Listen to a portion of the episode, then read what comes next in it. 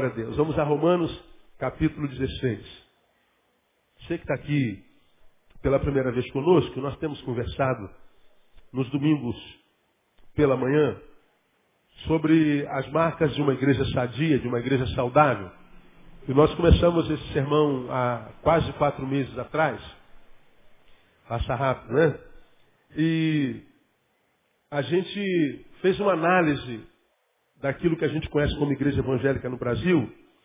Mostramos algumas realidades é, existenciais dessa igreja, algumas práticas litúrgicas dessa igreja, que muitas vezes promove mais medo na gente do que revela o Espírito Santo àqueles que nele congregam. E depois que mostramos algumas patologias práticas, né, é, incontestáveis, nós é, propusemos é, ministrar os irmãos de uma forma muito simples o que nós entendemos como sendo a, uma igreja saudável. Quais são as marcas de uma igreja saudável? Nós temos tantas igrejas no Brasil e no mundo, e cada uma tem uma característica. Você sabe, uma fala mal da outra. Não há nada no mundo mais dividido do que a igreja evangélica. Né? A igreja evangélica, ela é tida como co-irmã, mas ela mais compete uma com a outra do que trabalha coercitivamente. Né? Então, em função dessa divisão, a Bíblia diz que um povo dividido não pode prevalecer. Em função dessa divisão, a igreja ela tem pouco impacto na cidade. Ela tem pouco impacto na nação. Nós, infelizmente, não somos um povo respeitado. Nós não temos voz na mídia. Nós não somos consultados enquanto liderança evangélica pelos governantes. Ah, e isso não é porque ah, é, é, existe simplesmente preconceito. Preconceito tem em todas as áreas. Contra o catolicismo, como contra o espiritismo, contra o protestantismo, contra o homossexual, contra toda minoria há preconceito. Mas, no meu entender, a, essa falta de respeito que existe para conosco tem a ver por causa da postura do nosso povo no caminho. Né? Toda vez que, quase que sempre, um grupo de pastores pede audiência com o prefeito da cidade, diz que vai para orar, mas na verdade vai para pedir alguma coisa. Chega nas campanhas é, políticas, a gente vê os pastores colocando político no púlpito, e púlpito não é lugar de político, e coloca no púlpito, apresenta depois pega um caminhão de areia e 10 sacos de cimento. Então a gente não pode ter respeito quando a gente, a gente é, se mobiliza para mostrar não um, uma, uma, uma, igreja pensante que tem propostas evangelicais do, do evangelho, né, do reino para mudar a cidade, mas ao contrário a gente se reúne para pedir, um grupo pidão. Então nós mostramos algumas marcas da igreja no, no Brasil e depois propusemos, a partir de Romanos capítulo 16, alguns exemplos dessa igreja de Roma que na minha concepção de todas as igrejas que Paulo fundou, né, e, e, para as quais ele escreveu uma carta, de todas elas, essa é a igreja inquestionavelmente mais saudável do Novo Testamento, tendo a igreja de Corinto como o, o oposto disso. Não é? Mas a igreja de Roma é uma igreja de Cristo, e a igreja de Corinto, a despeito da sua carnalidade toda, Paulo começa dizendo que aquela carta era carta para a igreja de Deus que estava na cidade de Corinto. Uma igreja cheia de defeitos, problemas, pecados, mas Paulo começa dizendo, é uma igreja de Deus. Portanto, a ser de Deus não significa dizer que a gente vai ser perfeito. Mas algumas marcas da igreja saudável a gente tira de Romanos capítulo 16 e nós já aprendemos que, primeiro, uma igreja saudável é aberta e generosa. Versículos 1 e 2, Paulo pede para que a igreja de Roma receba uma irmã que era da igreja de Sencreia e não só a receba, mas a ajude. Então a igreja é uma igreja que recebe bem as pessoas, portanto não é preconceituosa em nome da sua religião. E é uma igreja que não só recebe, mas trata bem. É uma igreja que é bênção na sua comunidade. Presta serviço. Não é uma igreja que só tira do bolso do povo. E se tira do bolso do povo, o que saiu do bolso do povo transforma em serviço. Investe na comunidade. É uma igreja aberta e generosa. E nós demos muitos exemplos de quantas pessoas, pecadoras, que foram barradas na porta da igreja, porque estavam com vestes que não condiziam com o que os santos acham que deve ser de crente. Pessoas que não, não conseguiram se comunicar com o crente porque o crente não sabia falar a língua daquela pessoa, a língua daquela geração. Somos muitas vezes uma igreja que fala língua estranha. Fala língua de Gabriel, fala língua de, de, de Miguel, fala língua dos serafins, dos querubins, dos anjos e arcanjos, mas não sabe falar a língua do adolescente. Não sabe falar a linguagem que os adolescentes usam no Orkut, que é uma língua estranha, não é? Eu não entendo nada, meu. Você vê lá, você, você tem que traduzir devagarinho aqueles códigos para a gente saber o que, que eles estão falando. Né? Não, ah, o não na, na, na, no computador vira profeta. Na um. Não é verdade? Quando é que o não vira profeta? Quando é para comunicar-se no computador. Primeira vez que eu recebi um, um e-mail escrito não na um, e, e, não escrito na um, era de uma professora pós-graduada e formada em quê? Letras, português. E ela me manda um e-mail escrito na um. Eu falei, que, onde é que essa mulher se formou, cara? Se formou? Que, que, que é essa que ela está aí? Mas é a linguagem, são os códigos, né? E em função dessa linguagem, o nosso português, né? Vai se ferrando. Glória a Deus. Deus tem misericórdia. A igreja precisa aprender a falar em línguas, a língua das gerações para as quais ela foi chamada a, a, a pregar. Felizmente, a igreja evangélica, a ramificação da igreja evangélica no Brasil, diz que um homem cheio do Espírito Santo fala língua estranha. Pois é, a gente fica falando língua estranha aqui dentro e não consegue falar nenhuma língua aqui do lado de fora. Fica aquela igrejinha medíocre, que sempre foi a vida inteira. E que não consegue abençoar a cidade de jeito nenhum.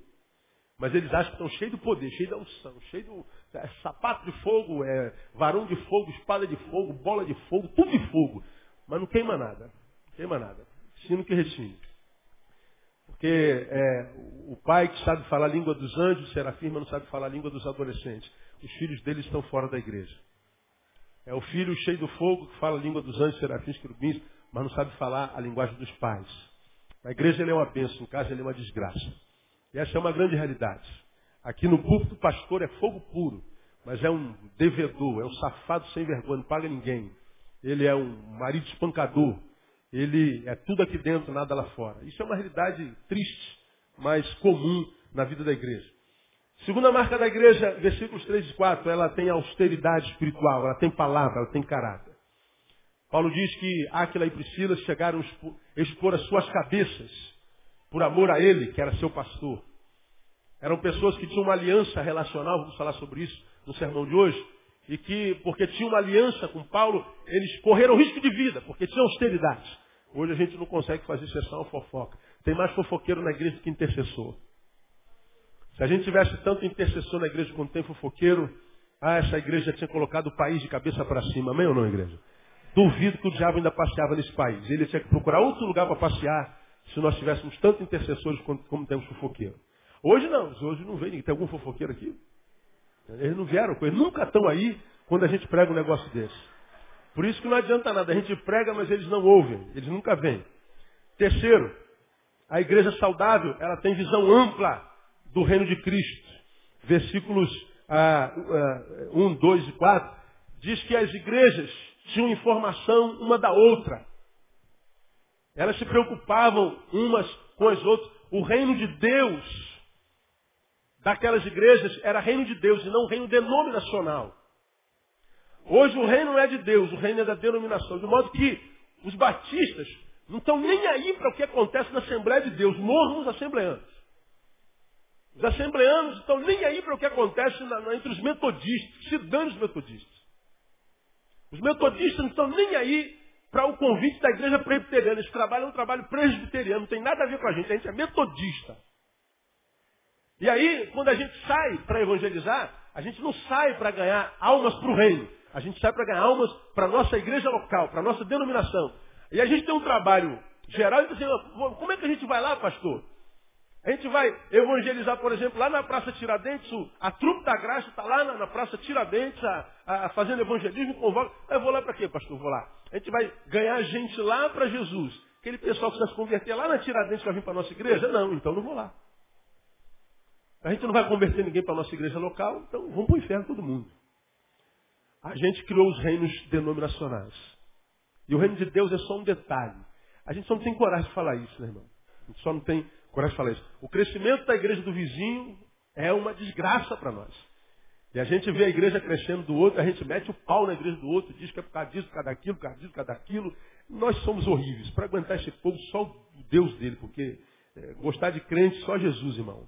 Não é fácil não. Quarta marca da igreja é uma igreja com história.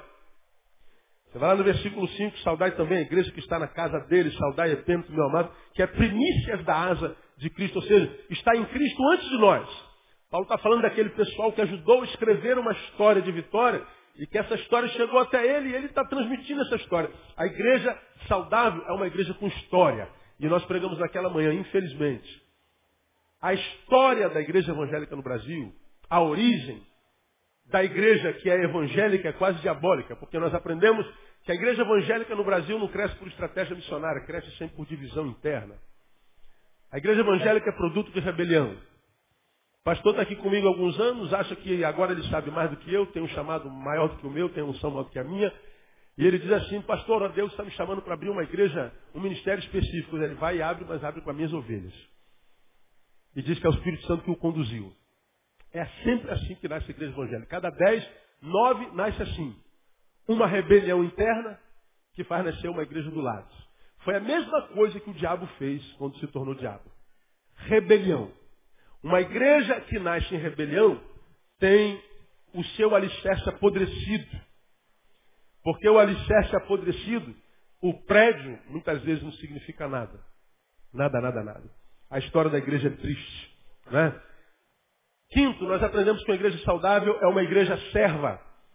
Ah, Paulo, no versículo 3, 9 e 12, fala dos cooperadores que trabalhavam com ele. Então, uma igreja que não serve, não serve para Deus. Ela é só ajuntamento solene. E ajuntamento solene, a Bíblia diz que Deus rejeita pela boca de Amós e pela boca de Isaías. Né? Infelizmente, a, a, maioria da igreja evangélica no Brasil é eventual. A gente vai vivendo de evento em evento, evento em evento. E todo evento vem com o mesmo slogan. Tua vida nunca mais será a mesma depois desse evento. Tua vida vai mudar nesse evento. E a gente vai de evento em evento, esperando que a vida mude mesmo, e a gente sai do evento da mesma forma. E a gente acha que o evento foi uma bênção porque juntou muita gente. Agora, põe no número e na prática e pergunte quantas pessoas essa gente que encheu aquele evento abençoou depois do evento.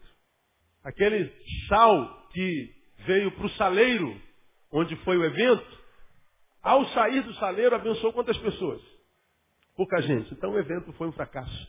Evento pelo evento não adianta nada. Hoje, nesses minutos que nos sobram, eu quero falar sobre a sexta marca, que é a antepenúltima, falta só mais essa e mais, mais duas, marcas da, da, de uma igreja saudável a, a partir da visão do apóstolo São Paulo.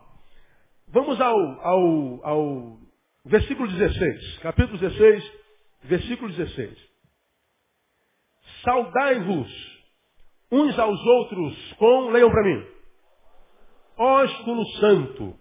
Todas as igrejas de Cristo que vos saúdam. Paulo está dando uma ordem para a igreja de Roma. Saudai-vos uns aos outros com o quê? Ósculo santo. O que é ósculo? Beijo. Quem gosta de oscular aí? Quase todo mundo gosta de ósculo. Né? A gente gosta de um ósculo. Né? Tem gente que oscula o tempo todo. Tem gente que oscula até no culto. A gente está aqui pregando, o miserável está osculando a namorada dele lá. Né? Nem, nem presta atenção no, no, na mensagem, nem permite que ela preste atenção também. Né? Cada ósculo. Ou se ele não oscula, ele está preparando a carne para oscular depois do culto. Né? O ósculo, o beijo, Simboliza o quê? A quem é que a gente beija? Quando é que a gente beija uma pessoa? Digam para mim. Quando a gente gosta, quando a gente ama. A gente beija inimigo? Nunca. Quando o inimigo vem nos beijar, a gente deixa? Vai, vou, tá amarrada, você vai para lá, beijo de Judas, cara. Eu, passa longe com esse lábio de perto de mim. Beijo, símbolo de intimidade, de carinho.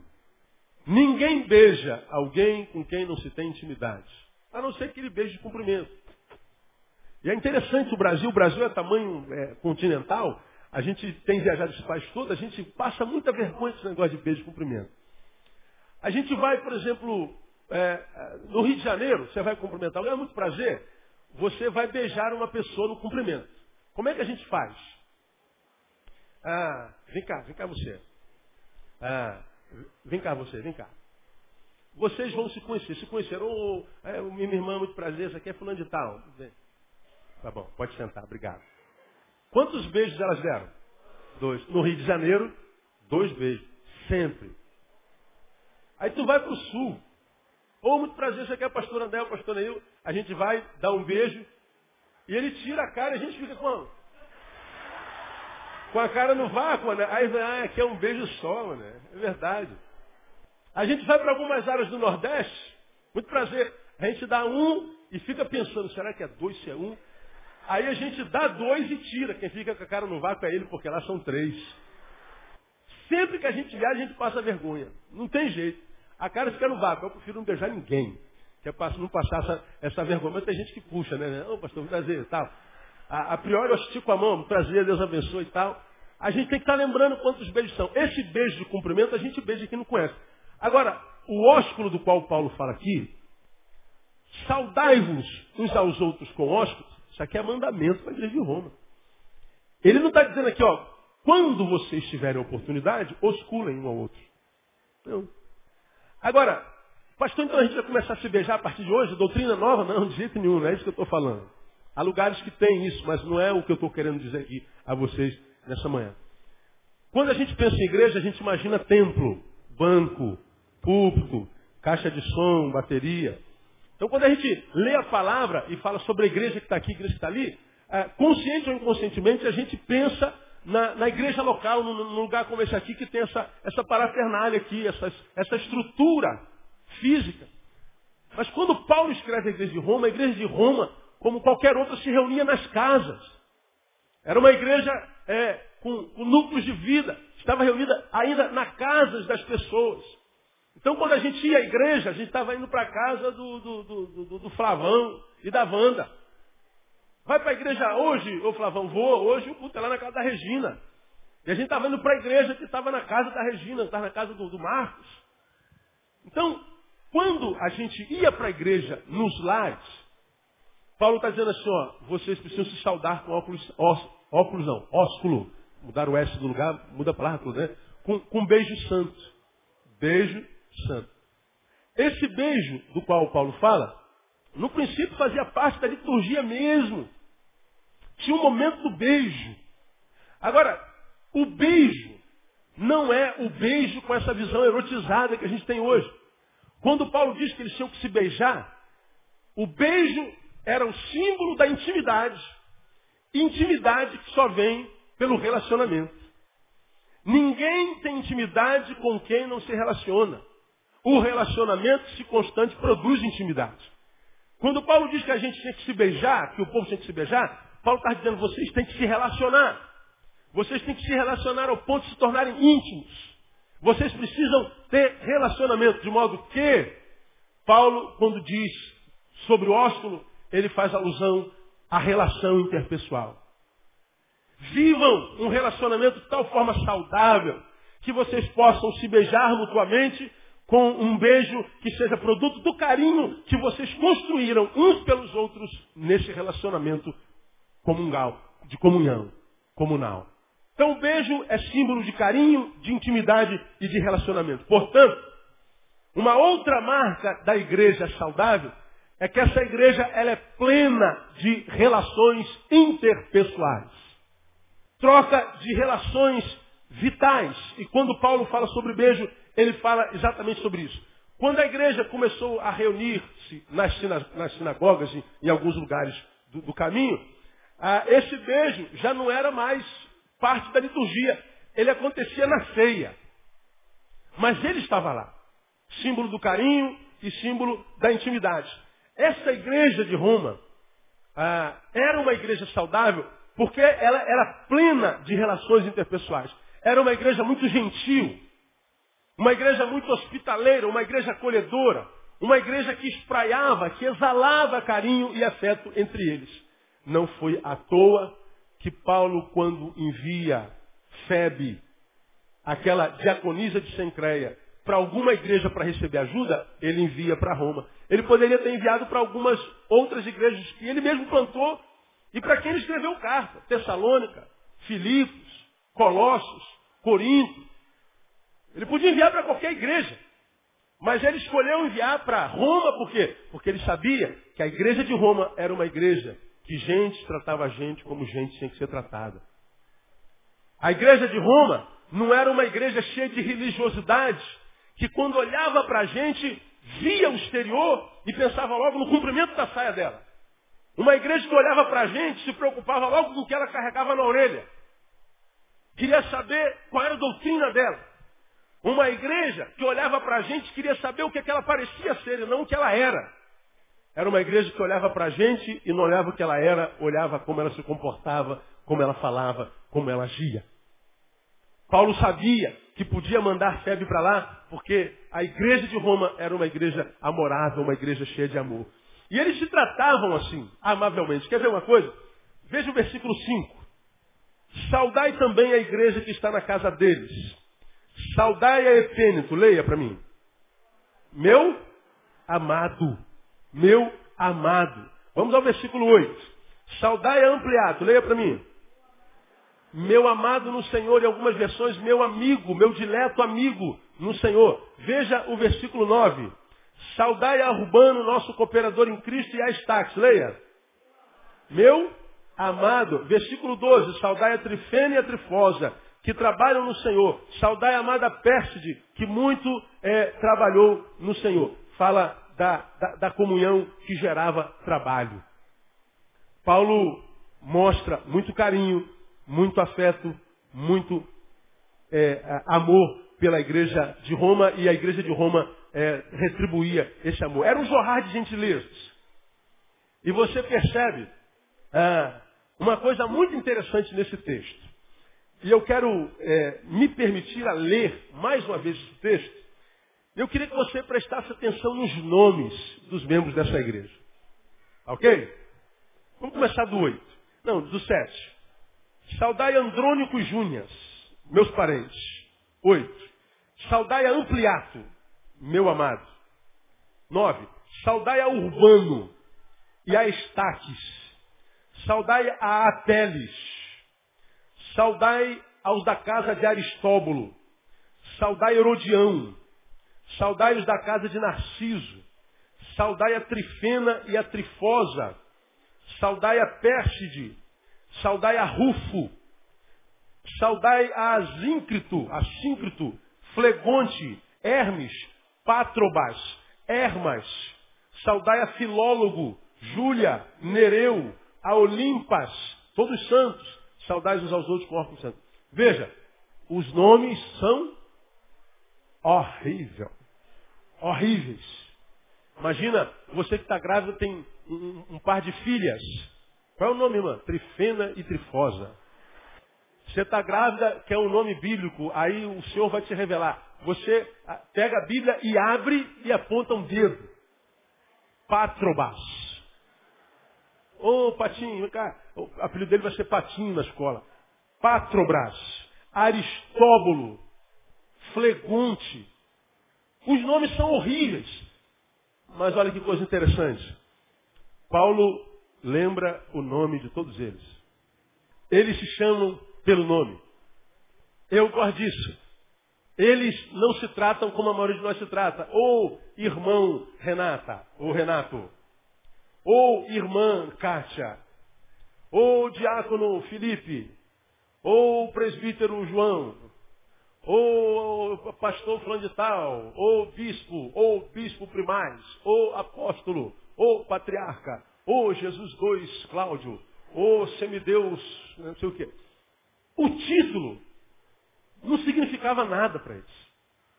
Eles não sequer, muitas vezes, muitas vezes não se chamavam nem de irmão. O irmão fulano de tal, não, eles chamavam pelo nome. A quem é que a gente chama pelo nome? Aquele por quem a gente tem carinho e intimidade. Porque se não tem intimidade, a gente chama de senhor fulano, senhora fulano, seu fulano, dona Beltrano. Ou irmão ciclano, irmão Betano. Muitos de nós, quando somos chamados pelo nome, nos ofendemos. Nós queremos que o título sobrepuja aquilo.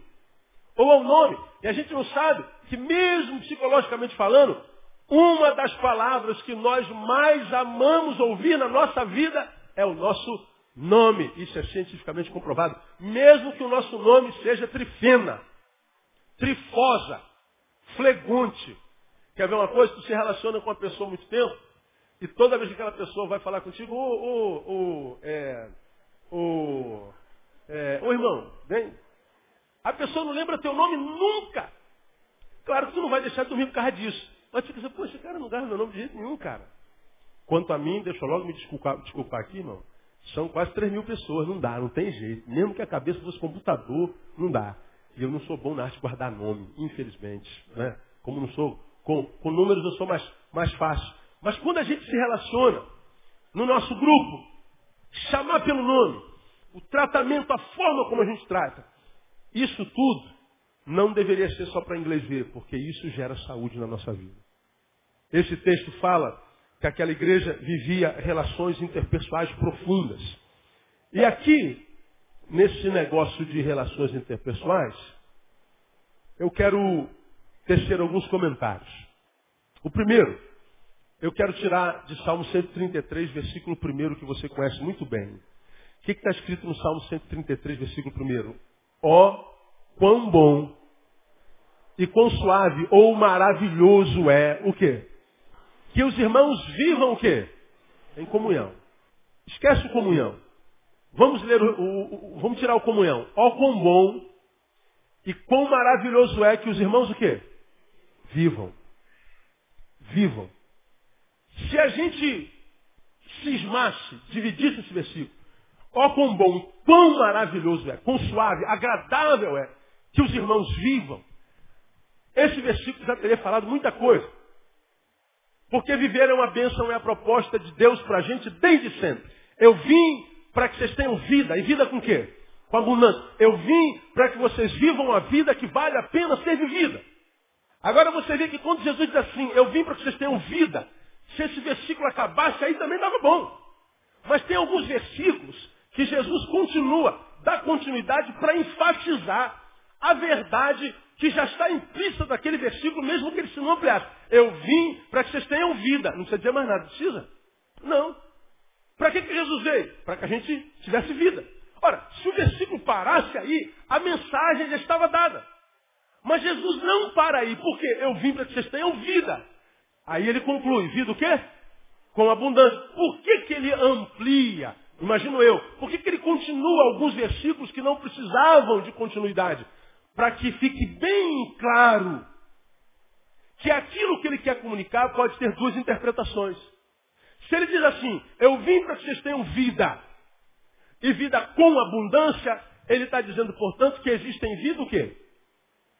Sem abundância. Vidas pobres, vidas vazias, vidas medíocres, vidas que não vale a pena, valem a pena ser vividas vida que são vida, mas porque não são vida como ele gostaria que ela fosse, são vidas que não são celebradas por aquele que a vive.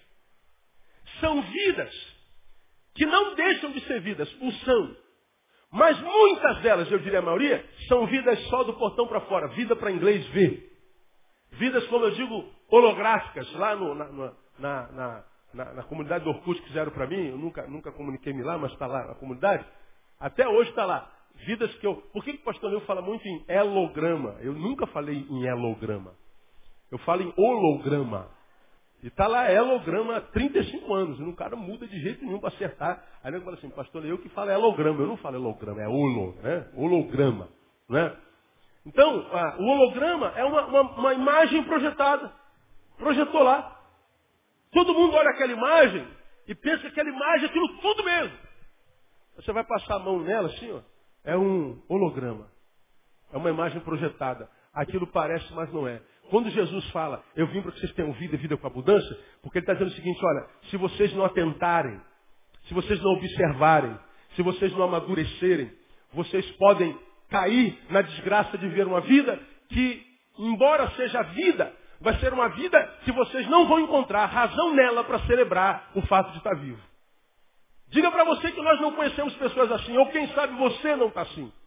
Vivendo uma vida que não vale a pena ser vivida. Uma vida que ao fim de cada noite a gente é, a, a, deita na cama para dormir. Se a gente não acordasse de manhã, para alguns seria um prêmio. Acordar é um castigo para aquela pessoa, porque a vida dele não é a vida que vale a pena ser vivida. Você já me viu pregando aqui muitas vezes que muitas vezes a vida foge de uma pessoa de uma forma tão poderosa, tão angustiosa, que a pessoa perde a alegria de acordar, de viver, de existir. E aí a gente vê essa, essa, essa epidemia de suicídio que a gente vê no mundo acontecendo, mas você pode falar assim, mas pastor, eu não vejo epidemia de suicídio nenhum. Pois é, eu vou dizer porque você não vê. A mídia brasileira tem um acordo para que não se divulgue suicídio pela mídia. Ah, quem duvida disso, de repente, se você é, é, é atencioso, você pode ter visto aquele ah, programa do Caco Barcelos. Como é o nome? Jovem Repórter. Como? Profissão Repórter. Eu vi um trechinho chegando em casa, trocando de roupa, vi um trechinho em que o Caco Barcelos conversava com um jovem repórter sobre a reportagem que ele fazia naquela comunidade. E o menino fez alusão ao fato de um garoto de 14 anos ter se suicidado. Alguém por acaso viu essa reportagem? Alguns de vocês. Um garoto de 14 anos se suicidou naquela comunidade. Perseguição na escola, todo mundo encarnava nele, ah, batiam nele, ele era humilhado na escola, e a gente acha que isso é bobagem. Não é. O garoto não aguentou a pressão, se suicidou. O jovem repórter colocou uma manchete na reportagem dele do suicídio do, do, do menino. Carlos Barcelo falou assim, não, não é bom botar, a gente não pode botar suicídio. É, o suicídio, se a gente bota, ele canaliza toda a atenção da reportagem. As pessoas não vão reportagem, vão se prender no suicídio do garoto. E não sei se você reparou, diz Carlos Barcelos, a gente não, não, não, costuma divulgar suicídio, nós temos um acordo, a gente não pode divulgar suicídio. O menino perguntou por quê? Porque se a gente começar a divulgar suicídio, me digam vocês, o que, que vai acontecer nessa nação? Vai vir uma, uma gama de suicídio, um incentivando o outro, incentivando o outro, incentivando o outro. Por que, que a gente não ouve falar de suicídio na televisão? Você que está aqui é de exército. Faça uma pesquisa de suicídio nas Forças Armadas. E depois leia a tua pesquisa para você ver como você vai ficar estupefato. Você que está aqui, entra no Google e joga lá quantos suicídios aconteceram entre, entre 2001 e 2010 e 2009, na década de 2000, no Brasil, na faixa etária, entre 15 e 25 anos. Você vai ver por que, que nós vivemos uma epidemia que não é divulgada, mas que não deixa de ser epidemia por causa disso. E nós já aprendemos aqui, e você vai se lembrar disso, não tem como esquecer disso, que quando um suicida se mata, ele não quer matar a vida, ele quer matar o quê? A dor. Ele quer matar o vazio. Ele quer matar a vida sem vida. O suicídio não é um grito de desejo pela morte, não, é o contrário. O suicídio é um grito de desejo pela vida. O suicida não quer morrer, o suicida quer viver. Eu quero tanto viver, tanto viver, tanto viver, mas não consigo, porque não consigo viver, eu prefiro morrer. Essa realidade revela o que você já aprendeu aqui, que pior do que a morte é a ausência da vida. Jesus disse que veio para que nós tivéssemos vida e vida com abundância. O que Jesus está falando é que nós temos que ter cuidado com a vida sem vida. Com a vida pela qual a vida não passa. Com o perigo de nascer e morrer sem ter vivido. E ele está falando que isso é uma possibilidade na vida de qualquer um de nós. E isso é uma realidade dentro da igreja. Isso é uma realidade em cima dos púlpitos. Isso é uma realidade na humanidade. Crentes fazem parte da humanidade. E muitas vezes o discurso de vitória, de restituição, de maior o que está em nós do que está no mundo, mil cairão ao nosso lado, dez à direita, isso tudo é ufanismo, muitas vezes. Mas que não acontece concretamente na vida de muita gente que imagina ser de Deus. Muita gente que acha que porque troca de religião, vem para o evangelho ou para o evangelicalismo, acha que está vacinado contra as dores da humanidade. Não está. E muitas vezes com o evangelicalismo se decepciona e muitas vezes se torna pior do que antes de ter aceitado Jesus ou ter aceito a Jesus. Jesus está falando do perigo da não vida. É disso que ele está falando. Ora, quando a gente entende isso, a gente entende, então, Salmo 136, versículo 1. Ó oh, quão bom, quão maravilhoso, quão agradável, quão suave é que os irmãos vivam em união, comunhão. Que os irmãos vivam. Poderia terminar aí. Não poderia? Mas não, ele continua. Vivam em união, em comunhão. Ele está dizendo que só é agradável, só é maravilhoso, só é suave a vida ser vivida se for em comunhão. Se for desenvolvendo relações interpessoais. Se for a troca de experiências vitais de vida. Porque se for só no âmbito da religiosidade, do abuso do poder, do controle, a gente está aqui para controlar a vida dos outros, controlar a, a, a altura da saia, controlar a, o tipo de cabelo, controlar que tipo de, de gravata usa, controlar comportamento, construirmos um clubinho evangélico e dizer aqui tem disciplina, aqui tem ordem. Então a pessoa vem para cá, se comporta aqui dentro com aquela ordem toda. Mas quando sai daqui e vai se encontrar com dilemas da vida, a vida não quer saber se ele está de gravata ou se ele está pelado. A depressão não quer saber se ele está com o cabelo rapado ou se ele está cabeludo com rabo de cavalo. A depressão simplesmente esmaga. Porque não é o que a gente faz, é o que a gente é. No que a gente se torna. No Senhor. Que faz a vida valer a pena. Não é o meu comportamento dentro das quatro paredes. Por isso que dificilmente eu prego para aquele que está sentado aqui, no meio dessa multidão me ouvindo. Porque Deus não se relaciona com esse ser que nós somos aqui dentro. Você já aprendeu que Deus se relaciona com aquele ser que nós somos quando não tem ninguém olhando para trás. Aquele cabra que você é quando está sozinho. Aquela mulher que você é quando está sozinho. Quando não tem ninguém olhando para você. É com esse que Deus se relaciona. E quando a gente entende isso, a gente vai descobrir, portanto, que Deus não é injusto, não. A gente muitas vezes questiona a bondade de Deus porque tem um irmão no nosso meio que está sofrendo tanto, tadinho. E sentado do lado dele tem um irmão no mesma igreja que está sendo abençoado tanto. Que bênção. E por que, que Deus abençoa um e abençoa outro? Por que, que um é tão feliz, outro é tão miserável? Por que um Deus prospera, outro Deus é, parece que empobrece? Deus não tem nada a ver com isso. O que a gente planta, a gente colhe. Deus não tem filhos prediletos. Deus não ama mais a ele do que a ela. Deus não ama mais o pastor do que o introdutor. Deus não ama mais o presidente da igreja do que a irmã que trabalha na cantina. Para Deus nós somos todos iguais, Ele nos ama igualzinho. E como pai, não coloca filho no mundo para perder. Agora, se o filho não anda em obediência, Deus não precisa nem castigar, porque os nossos frutos serão o nosso algoz. Agora, quando a gente olha para a igreja de, de Roma, nós vemos uma igreja plena de relações interpessoais. E uma igreja saudável, ela é plena de relações interpessoais. Agora, quando a gente fala de relações interpessoais, irmãos, a gente fala de relações, relações inter. Entre. Relações interpessoais não é lembrar ao outro o que ele recusou a fazer por mim. Relação interpessoal não é jogar na cara dele o que ele deveria ter feito e não fez. Relação interpessoal não é lembrar os de fora o que os de dentro deveriam fazer a meu favor e não fizeram.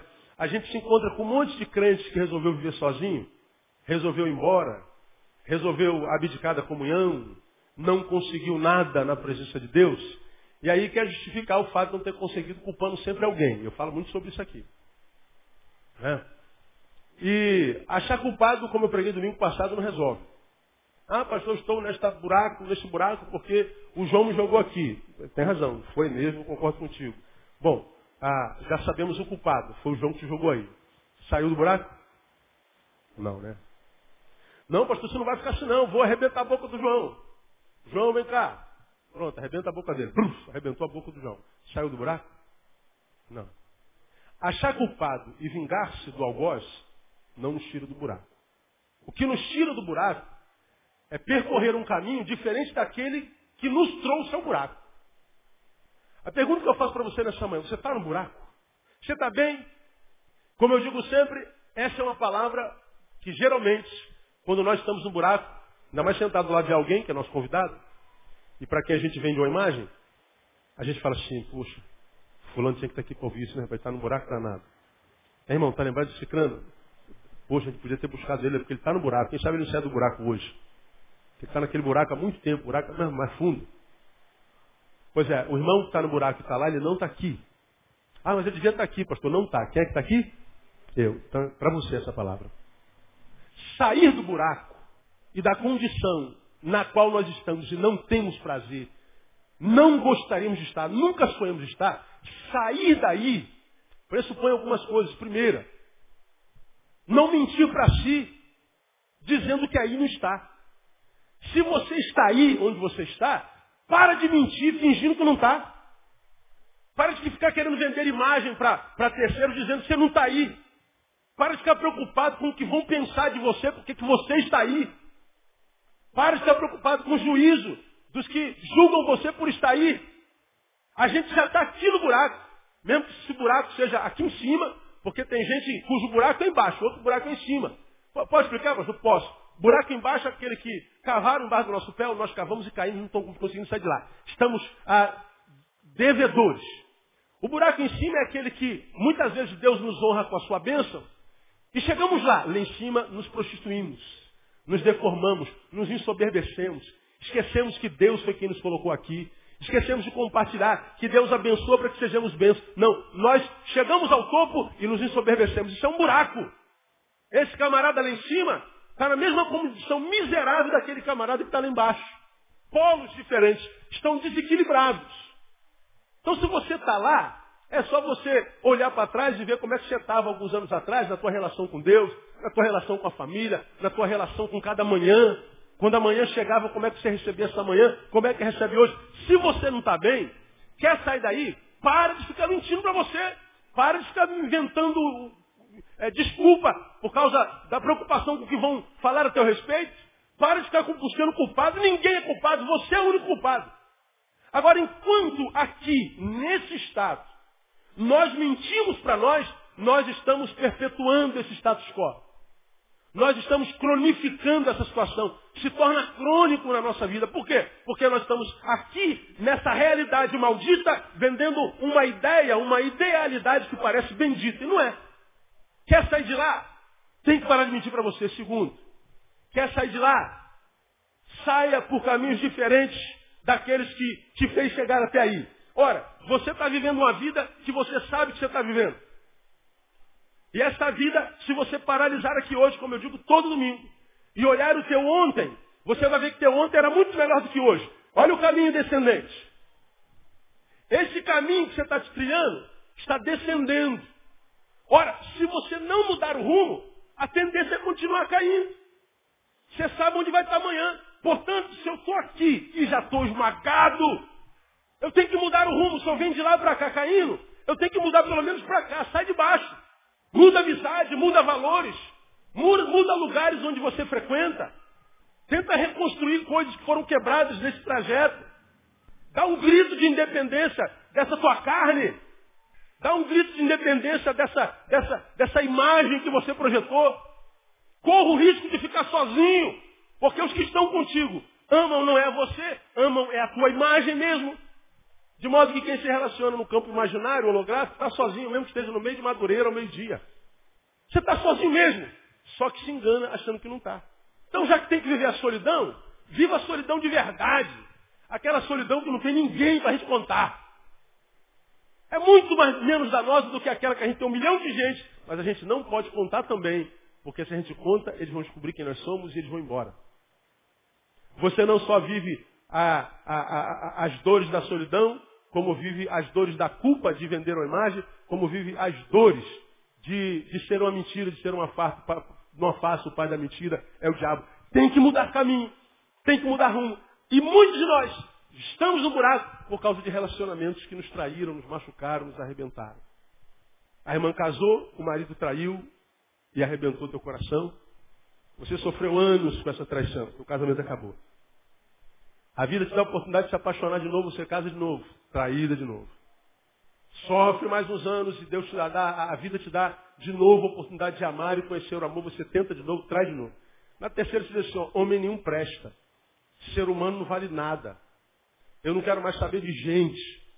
Porque ninguém presta. Por que, que ninguém presta? Porque os três que passaram pela tua vida esmagaram você.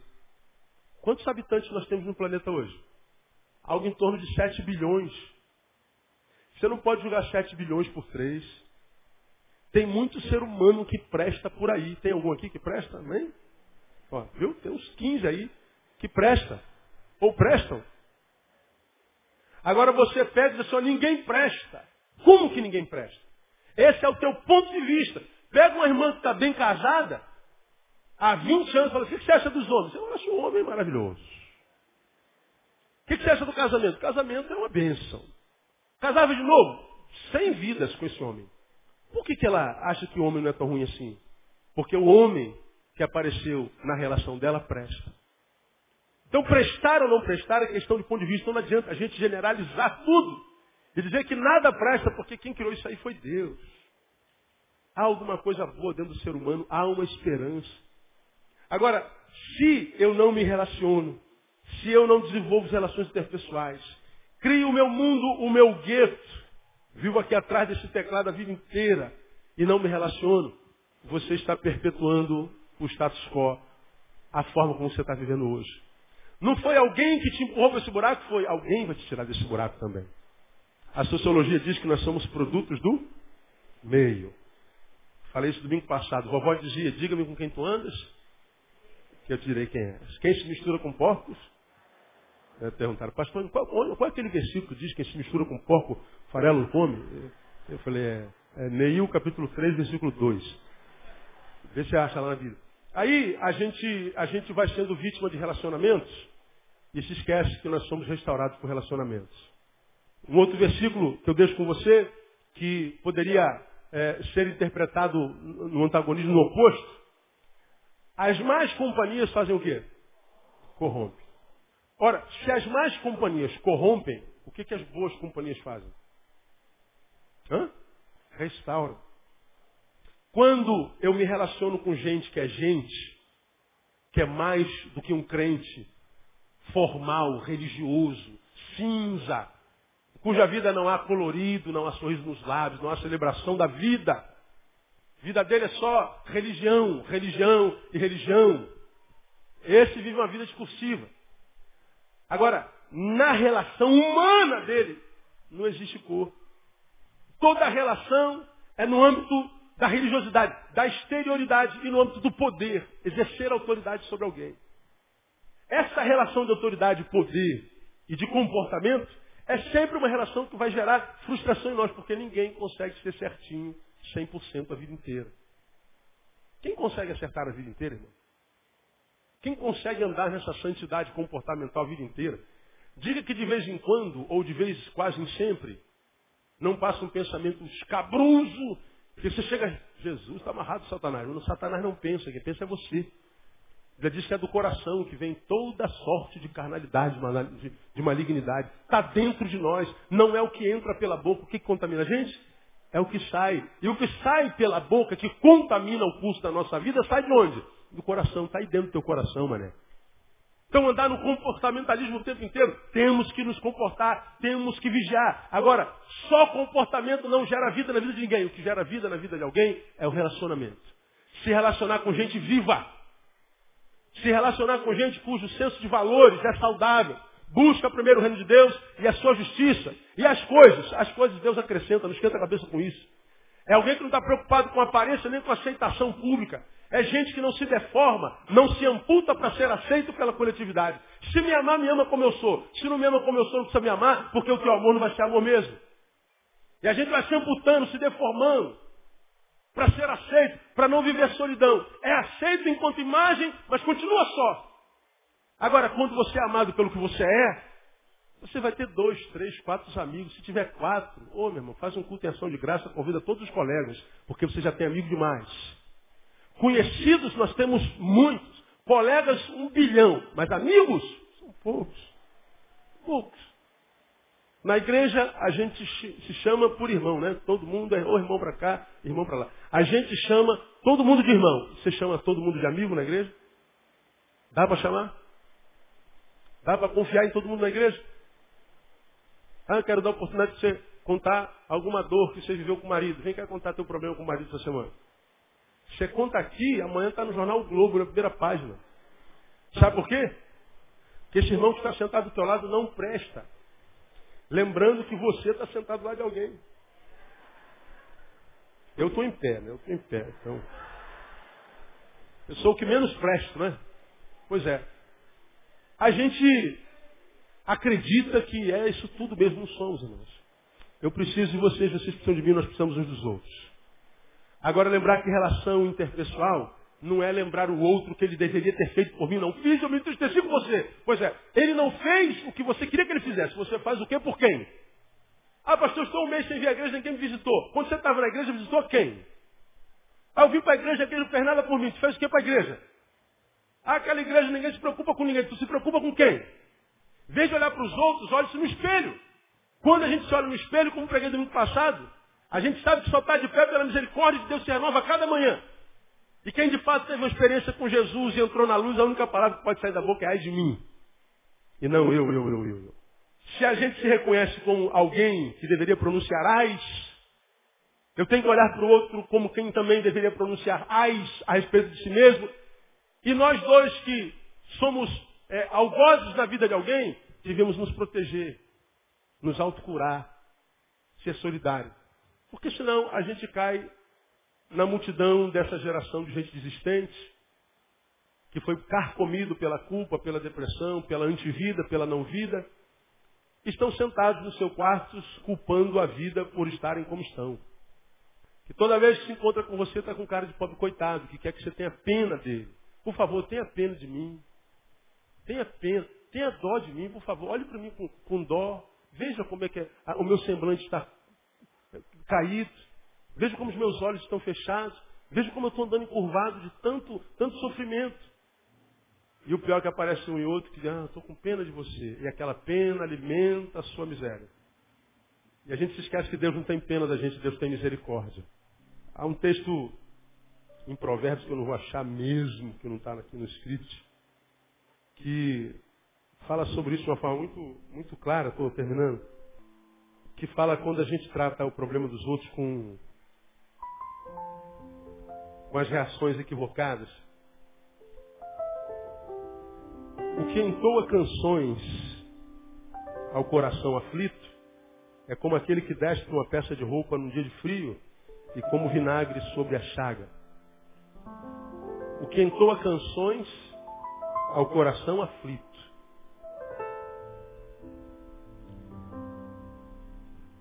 O que, que é entoar canções para quem está aflito? Ei, cara, fica triste, não se alegra, vamos lá, vamos cantar, vamos cantar. Não, não. O que entoa canção, ou seja, quer que a pessoa viva a emoção ou a circunstância com a emoção errada, é como aquele que desce uma peça de roupa num dia frio. Você está com frio, em vez de dar uma agasalho, você tira. É como vinagre sobre a chaga. Queima, mas não cura. Quando você vê uma pessoa que está ali morrendo de pena de si, você não pode alimentar a pena dela. Você tem que ter misericórdia, mas tem que liberar a palavra de graça. Você não pode ter pena de você. Você tem que acreditar na misericórdia de Deus. Buscar culpado não adianta. Você tem que reagir. Se ele não te amou e foi embora, ame-se a si mesmo você. Se ela te traiu, não se traia. Porque, como diz Augusto Cury, quando nós somos abandonados por alguém que nos amava, ainda há esperança, mas quando nós nos abandonamos, não há mais esperança. Teu marido te abandonou e você fez o que consigo? Não se abandonou à própria sorte? Não se entregou à escuridão do teu quarto? Não entregou o teu coração à amargura? Não fica vivendo esperando que ele morra? Ora, ele te abandonou, o teu amigo te traiu, você está fazendo o que consigo? Logo, você não é pior do que ele. Você fala, mas pastor, isso é verdade, mas não pode ser dito nada, podemos contra a verdade, senão a favor da verdade.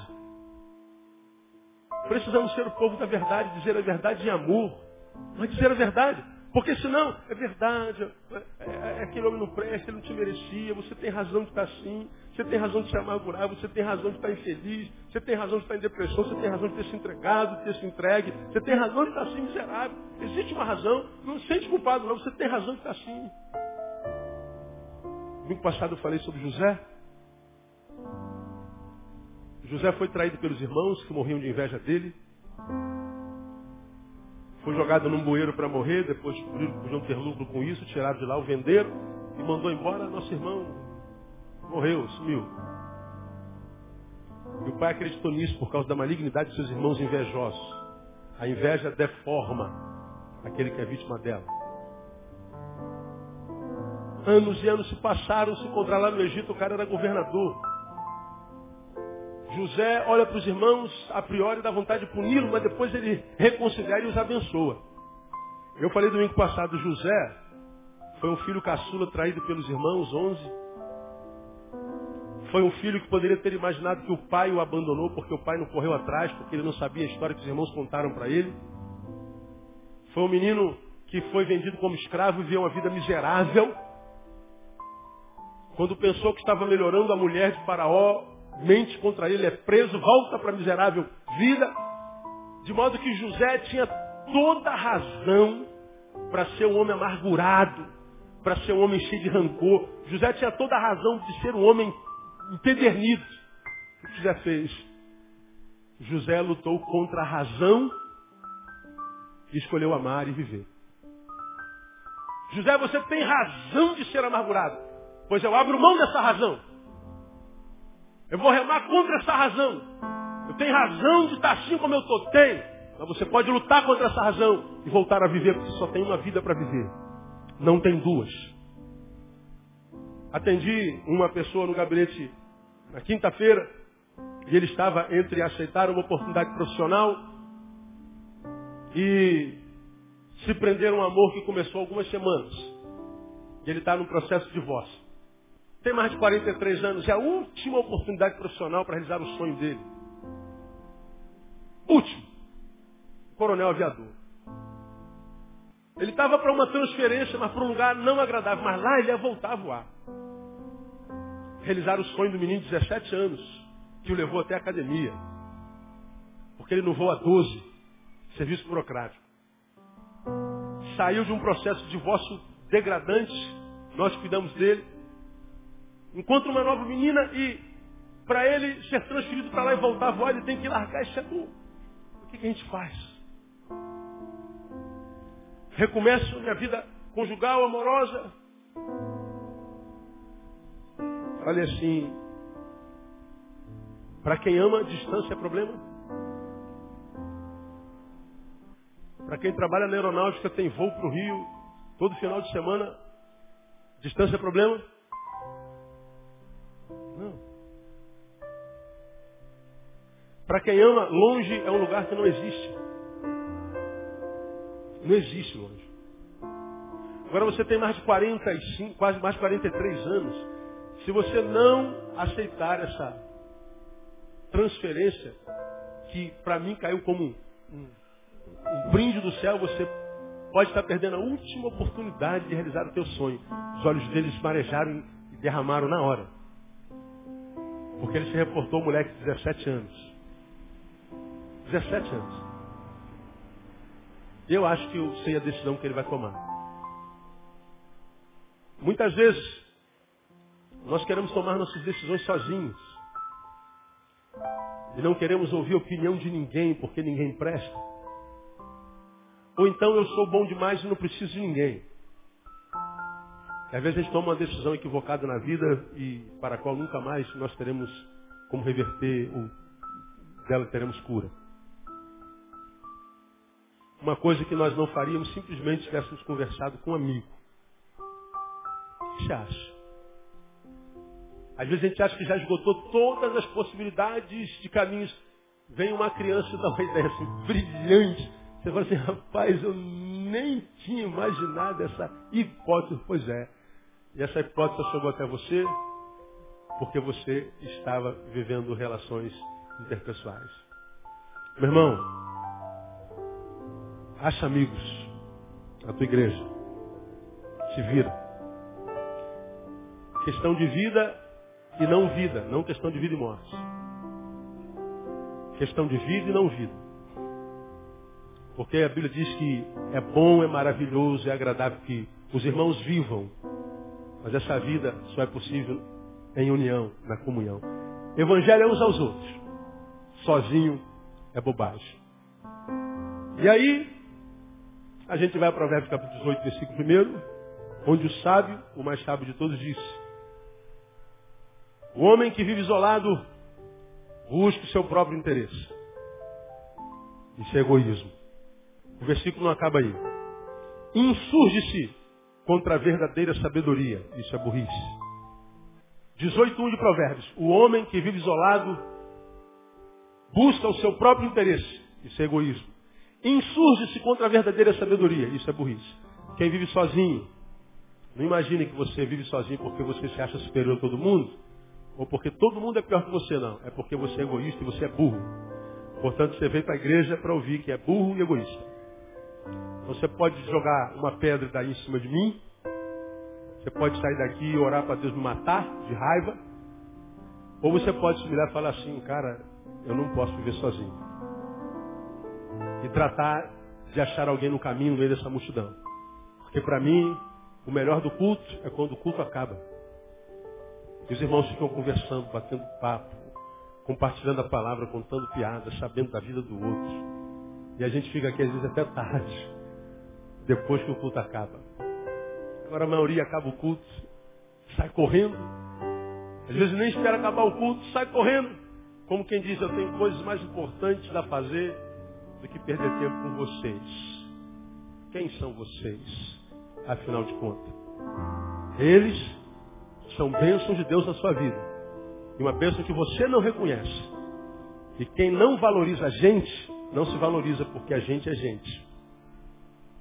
Então, irmão, põe a mão na consciência, pede a Deus discernimento sabedoria, e saiba que por pior que esteja dentro da arca, do lado de fora está pior. Deus abençoe você. Quem tem entendimento, entenda. Quem tem ouvidos, ouça que o Espírito diz à igreja, que Deus cuide de cada um de nós. Amém? Vamos aplaudir o Senhor.